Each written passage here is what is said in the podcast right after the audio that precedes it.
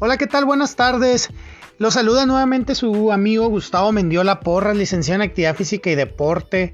Estamos hoy en nuestro segundo capítulo de este podcast en la importancia de la actividad física en un tema muy importante y muy interesante llamado fases sensibles y capacidades físicas. Este episodio hablaremos mucho de la importancia del desarrollo adecuado para los atletas y primero que nada pues agradecer a todas las personas que nos escucharon en nuestro tema anterior.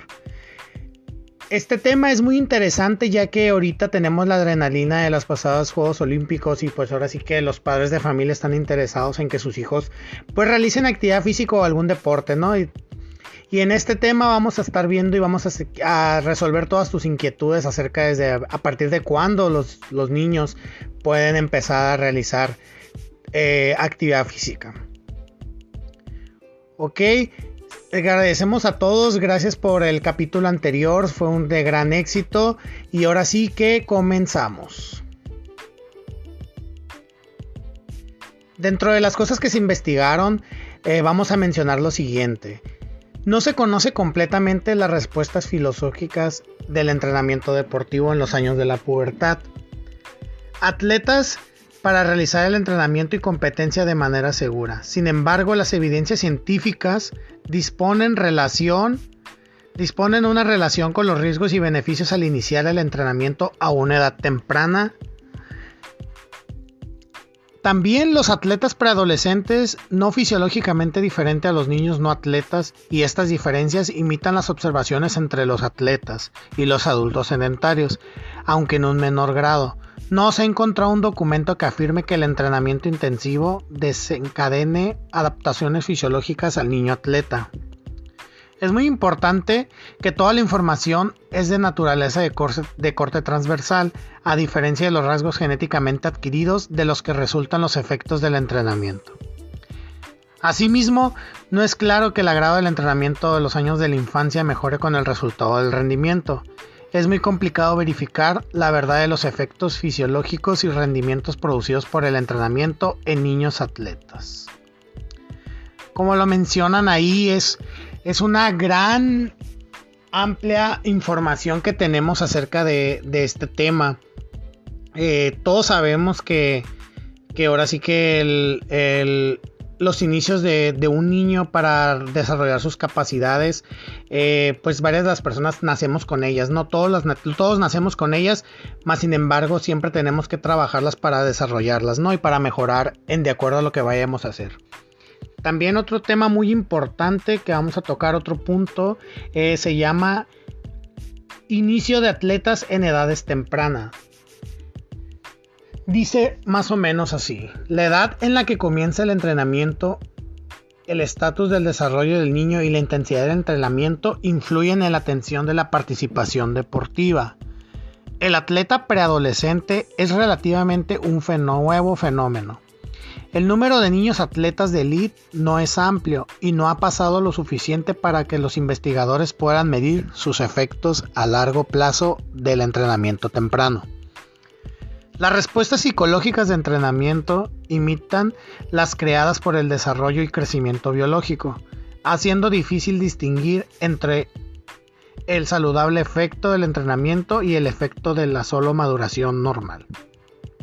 Examinando las características de los niños atletas comparados con las de los no atletas, los investigadores encontraron que es difícil separar los efectos de la participación deportiva de los efectos de la representación genética.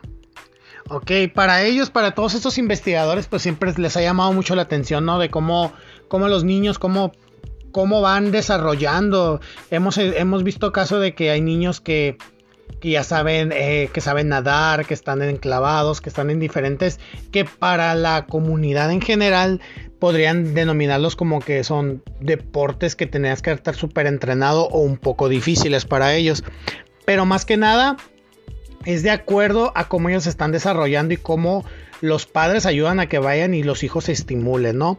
Eh, algo que muy importante que les quiero mencionar es acerca de que eh, por ejemplo, ahí en la carrera, cuando nosotros entramos ahí en la Facultad de Deportes, en la licenciatura de Actividad Física y Deporte, eh, no por algo siempre las materias, las primeras materias que nos dan en los, en los, por así que en los primeros semestres siempre es natación, gimnasia y atletismo, ¿no? Y todos nos preguntábamos el por qué. Eh, pues eh, las respuestas, ya sea comprobadas y de investigación, comentan que esas tres, esas tres disciplinas son las esenciales con las que los niños deberían de comenzar su preparación. Eh, a partir de cuándo, depende, depende de la edad y depende de cómo los centros deportivos estén recibiendo a los niños. Por ejemplo, natación, gimnasia y atletismo son deportes en los cuales pueden entrar los niños desde chicos. Eso sí, tienen que llevar un cierto orden, ¿no? Para que vayan fortaleciendo y adquiriendo pues las capacidades que se van a estar eh, desempeñando y desenvolviendo ahí. Entonces, volvemos un poco a lo que nos comentaban nuestros maestros, que la gimnasia, el atletismo y la natación son lo principal que deben de tomar los niños, ya que en ellos, pues de ahora sí que eh, abarcan todas las capacidades básicas y físicas que, con las que contamos el ser humano, ¿no? Entonces, eh, pues en la natación, pues te da mucho, trabajas mucho lo de la resistencia, en, atletismo la velocidad, la reacción, en la gimnasia la flexibilidad, la elasticidad, eh, trabajas todas las capacidades, ¿no? Entonces una vez que si ellos llevan un proceso en el cual comienzan desde chicos y llevan esos tres deportes, esas tres actividades, ahora sí que cuando ya vayan a, a llegar a una edad de unos 10, 11 años y que ellos quieran entrar a algún otro tipo de deporte, van a llegar con un amplio desempeño en sus capacidades. Y es por eso que se van a poder desarrollar un poco más rápido que otras personas que a lo mejor no tuvieron esos, esos tipos de entrenamiento o clases desde edades tempranas, ¿no? Es por eso que es muy importante eh, informarnos, informarnos y que haya más temas de estos para que los padres, los maestros, todas las personas eh, sepan la importancia de, que si queremos desarrollar bien las capacidades de nuestro hijo, ya sea enfocadas para un deporte, pues hay que, hay que mantenerlos desde un inicio en estos tipos de actividades, ¿verdad? Así que muy importante el tema. Aquí tenemos excelente información. Muchísimas gracias. Continuamos aquí en nuestro podcast. Y ahora sí, vamos a un, vamos a un cuadro comparativo acerca de dos autores en los cuales nos tocó investigar en esta ocasión, ¿no? Vamos a hablar un cuadro descriptivo primeramente que nada de las fases sensibles de las capacidades de Peter Hirtz. Él menciona en, en sus cuadros comparativos que las capacidades coordinativas él maneja, él, la maneja mediante seis, ¿no? Que es en el grado escolar y secundaria. Donde él maneja la capacidad para coordinar bajo presión el tiempo, capacidad de diferenciación, capacidad de reacción, capacidad de ritmo, capacidad de orientación y capacidad de equilibrio. Todas estas, estas, estas capacidades que él menciona son específicamente para los hombres. Es donde él compara y ve que en, que en los grados de primaria y secundaria, donde es donde más ellos se, se desenvuelven, ¿no? Por lo regular, él marca aquí que la mayoría son todas en de primero a sexto grado de primaria, que sería la edad entre 6 y 12 años. Y las que continúan a partir en la secundaria serían las capacidades de diferenciación, capacidades de ritmo, capacidades de orientación y de equilibrio. Esas son las que continúan trabajándose todavía en la secundaria, que en la secundaria conocemos que es la edad entre unos 12 a 15 años. En tanto, para las mujeres, las mismas capacidades, él maneja que las mujeres, este, ellas trabajan de primero a sexto grado, trabajan todas por igual, y se desarrollan y ya en la secundaria ellas enfatizan más en las capacidades de orientación y capacidades de equilibrio, ¿no? Ahora sí vamos al otro cuadro comparativo que tenemos aquí, que es un cuadro descriptivo de el autor Grosser y dice relación de las capacidades físicas de acuerdo al sexo, edad y en qué deben de iniciarse en su entrenamiento según los criterios de Grosser. Él comenta aquí que hay capacidades físicas deportivas, las cuales son, él maneja fuerza máxima, fuerza rápida, fuerza explosiva, resistencia, resistencia aerobia, resistencia anaerobia, rapidez de reacción, rapidez de traslación, movilidad y capacidades coordinativas. Las edades que él empieza a manejar es de 5 a 8 años, de 8 a 10, de 10 a 12, de 12 a 14, de 14 a 16, de 16 a 18 y de 18 en adelante.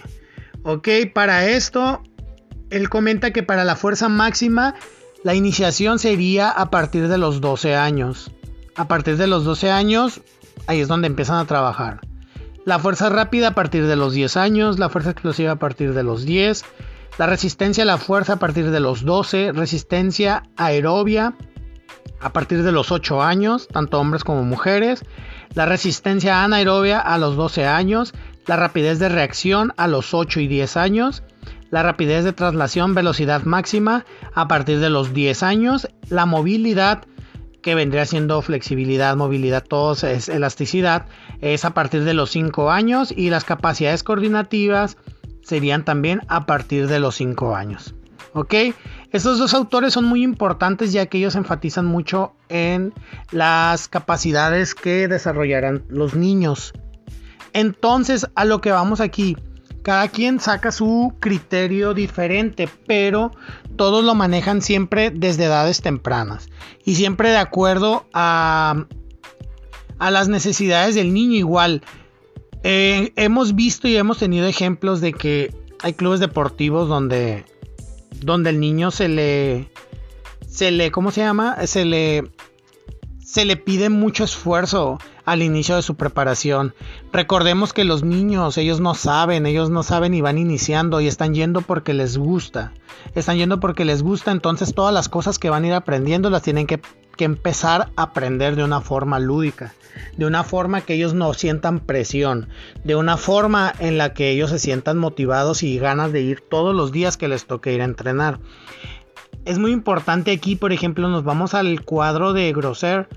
Eh, lo interesante que él maneja que aquí que el trabajo de fuerza máxima, fuerza rápida, explosiva y la velocidad él lo maneja a partir de los 10 años y creo que es muy importante porque desgastar a un niño desde, muy, desde edades muy temprana, la verdad, lejos de que a lo mejor pueda tener un rendimiento, a lo mejor lo va a tener el rendimiento, pero va a ser en un lapso de un año y de partir de un año lo puede perder, lo puede desgastar o, lo, o él se puede retirar porque se puede aburrir. Eh, él, maneja mucho también lo de todas las capacidades coordinativas desde el inicio, como lo habíamos comentado en el artículo que estábamos leyendo al, principio. Es muy importante generar en los niños desde un inicio lo que viene siendo la, la, la resistencia, la velocidad, la flexibilidad, el equilibrio, la reacción. Son cosas que ahora sí que son lo primero que tenemos que estar que estar aprendiendo, ¿no? Entonces, muy interesante. Ahora vamos, ahora vamos a aquí con Peter, que él comenta, él se, enfoca mucho en las capacidades coordinativas. Las capacidades coordinativas, como lo habíamos comentado, pues son capacidades que te van a estar ayudando tanto para tu deporte como para ya después cualquier otro tipo de de profesión o si no de situación que te vayas a enfrentar en la vida, ¿no? Es por eso que también conocemos que nos ha tocado que los que hemos tenido la oportunidad de, trabajar con alumnos, ya sea en secundaria, ya sea para prepa o universidad, donde todavía batallan, ¿no? Batallan porque porque a lo mejor no recibieron esa, ese tipo de entrenamiento a pesar de que todos sabemos que todas las personas pues contamos con, esas capacidades por nacimiento, ¿no? Nomás, el, el, es que las tenemos que empezar a desarrollar para, para tener un mejor rendimiento en cada una de ellas. Así es, continuamos con este tema muy interesante que, que son las fases sensibles y las capacidades físicas y su importancia en el desarrollo, en el desarrollo del atleta, ¿no? Eh, ya leímos ciertos artículos, ya miramos unos cuadros comparativos de algunos autores muy interesantes, ya tuvimos una opinión de acerca de una experiencia de, del hecho de, de, haber estudiado ahí en la Facultad de Deportes, aquí en la UABC, en Mexicali. Entonces, ahora sí, pasamos a, a una serie de reflexiones que en las cuales me gustaría que ustedes se quedaran y pensaran. Vamos con la número uno que dice, no debe de iniciarse ningún programa de este tipo sin la supervisión adecuada de un profesional acreditado en el campo de fuerza y preparación física. Como les comento, siempre tienen que estar este, supervisados por un profesional, alguien que sepa, alguien que sepa cómo llegarles para poder desarrollar esas, esas, esas capacidades, ¿no? Eh, alguien que sepa trabajar con niños, porque vamos a ver un ejemplo. El ejemplo más común aquí que vemos todos, ¿no? En los, en los partidos de los niños de básquetbol, béisbol, fútbol, ¿no? Donde ahora sí que todos los papás son entrenadores. Todos los papás tienen la razón todos los papás, independientemente de cómo te vaya en el entrenamiento al niño, cómo lo, cómo lo desarrollen, ellos lo quieren, ellos les exigen más, les meten presión, les exigen más y los ponen a entrenar todavía de más. Entonces llega un momento donde el niño no, no empieza a captar todo eso y empieza a pues a tener un poco de bajo rendimiento, ¿no? Y a estresarse más que nada. El siguiente punto es, debe enseñarse al niño la técnica adecuada para cada ejercicio. Muy importante, todos los ejercicios tienen su técnica, tienen su inicio, cómo, cómo se deben de desarrollar. Ya en el transcurso del tiempo, ya cuando le enseñas la técnica al niño, pues a veces ellos van a tener su, su propio estilo de, de realizar el movimiento, de realizar algo. Pero lo inicial es que ellos conozcan cómo se hace. Ya si a lo mejor él no la puede trabajar, a lo mejor él buscará su, se podría decir su maña. Y, ya después a él le va a salir bien y va a seguir haciendo bien el ejercicio. El siguiente punto dice, el equipo utilizado para los ejercicios debe ser seguro y adecuado para el tamaño de los niños. Muy importante. No por el hecho de que ellos carguen más peso significa que van a desarrollarse más rápidamente o van a ser más fuertes. No, ellos deben de adaptarse de acuerdo a su edad y a los ejercicios y el material adecuado. El siguiente punto. Deben evitarse intensidades de entrenamientos altas y no deben de realizarse intensidades máximas antes de que el niño llegue a los 16 años. Ok, muy importante. El niño antes de los 16 años no se debe de ver expuesto a todos estos entrenamientos de intensidades altas. Recuerden que él está, ellos son una esponja, ellos están absorbiendo todo lo que están aprendiendo, pero todo eso, acuérdense como lo dijimos al principio, que sea de una forma lúdica, recreativa, pero a la vez también con, con disciplina y con profesionalismo para que ellos entiendan y puedan hacer las cosas. El siguiente punto. Todas las progresiones de la intensidad de entrenamiento deben de hacerse muy gradualmente. Muy importante trabajar las graduaciones del, del proceso del entrenamiento. Tú como un entrenador físico debes de tener un plan, y debes de comenzar de menos a más, como en todo. No por el hecho de que a lo mejor el uno, el primero y el segundo paso lo hizo bien, ya lo quieras exponer hasta el último paso que le vas a enseñar. Recuerden que hay niños que nacen con, con el don o, que se les da más rápido. Pero no por eso los tenemos que exigir de más. Tienen que ir comenzando y tienen que ir llevando sus, sus ¿cómo se llama? Sus, sus procesos. Yo tengo un ejemplo. Yo he conocido a niños que por el hecho de que digan, ah, es que es, es, que es más grande que, que de estatura o de, o de edad, es de estatura, perdón, que es más grande que otros para su edad y no por eso, y ya por eso los quieren meter a, a la siguiente categoría. Entonces ahí entran, si ellos no están capacitados mental, físicamente, eh, puede que, tengan un mal desempeño y que a lo mejor ya no continúen.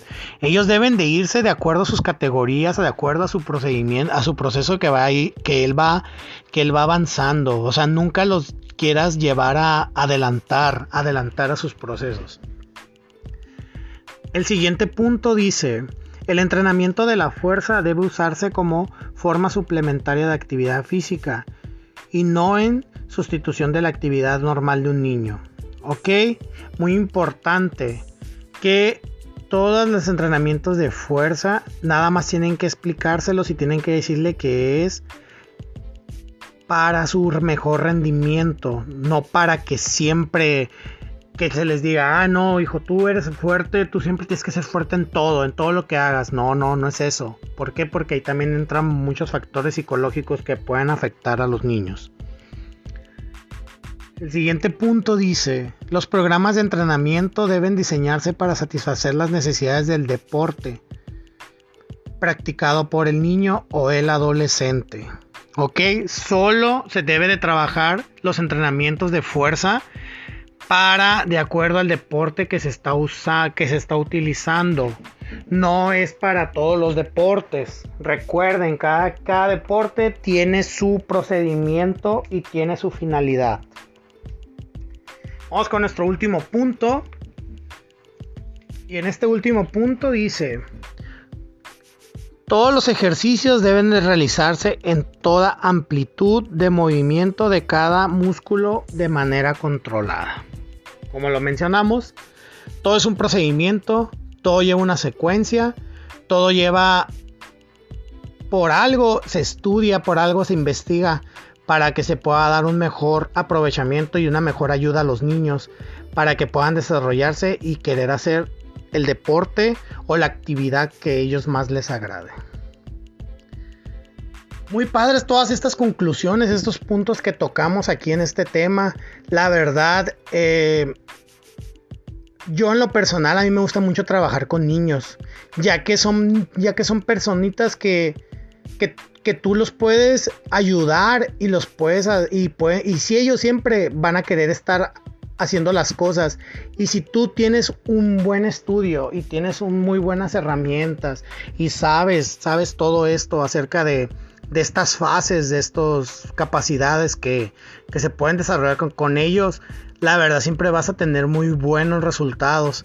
Eh, los invito, los invito a que, a que se acerquen, a que estudien, a que investiguen, a que se acerquen con los profesionales eh, capacitados de esta área. No el hecho de que porque yo hice el equipo para mi niño, yo soy el entrenador, no. Por eso cada persona se prepara para, para desempeñar algo en esta vida, ¿no? Para así se, se prepara el ingeniero, para, para estudiar, para, para elaborar en eso, el arquitecto, el abogado, el doctor, no por el hecho de que yo diga, ah, yo te puedo recomendar esto, yo soy un doctor, no.